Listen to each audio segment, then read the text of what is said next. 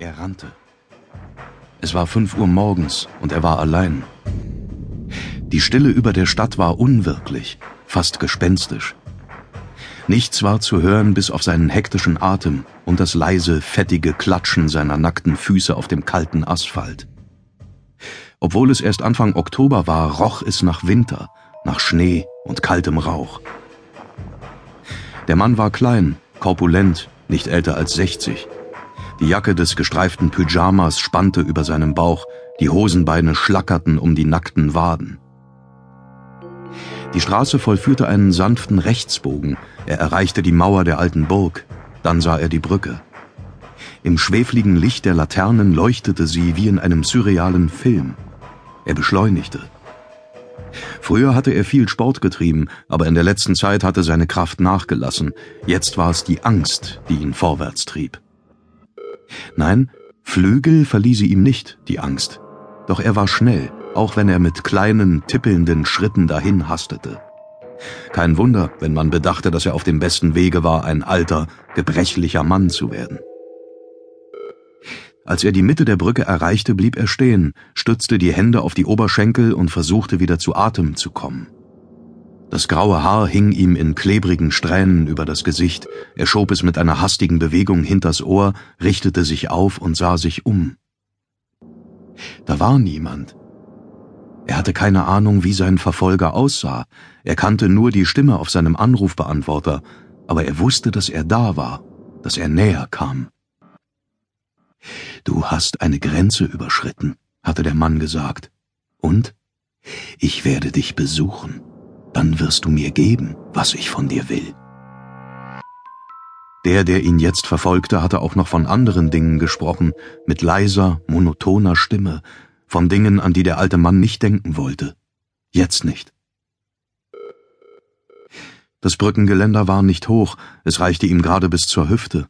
Er beugte sich vor, Tief unter ihm schoss der Fluss in schlammigen Wirbeln dahin.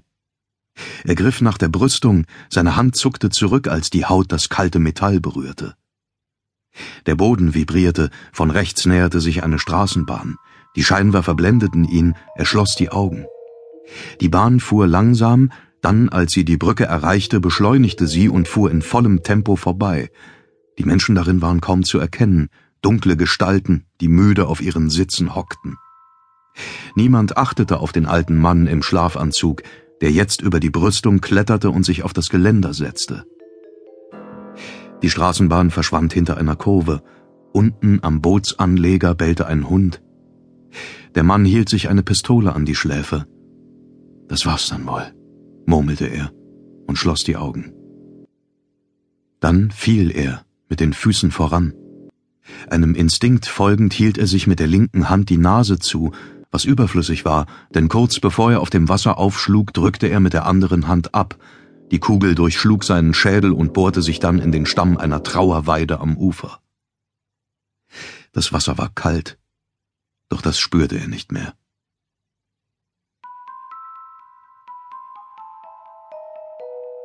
Knapp zwei Stunden später, als sich die Berufspendler bereits zum allmorgendlichen Stau auf der Brücke versammelt hatten, herrschte ein paar hundert Meter flussabwärts Hochbetrieb.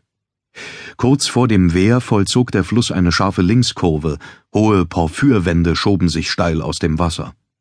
Auf halber Höhe war ein schmaler Wanderweg in den Fels gehauen, von dort führte eine steinerne Treppe zu einem Plateau direkt am Wasser.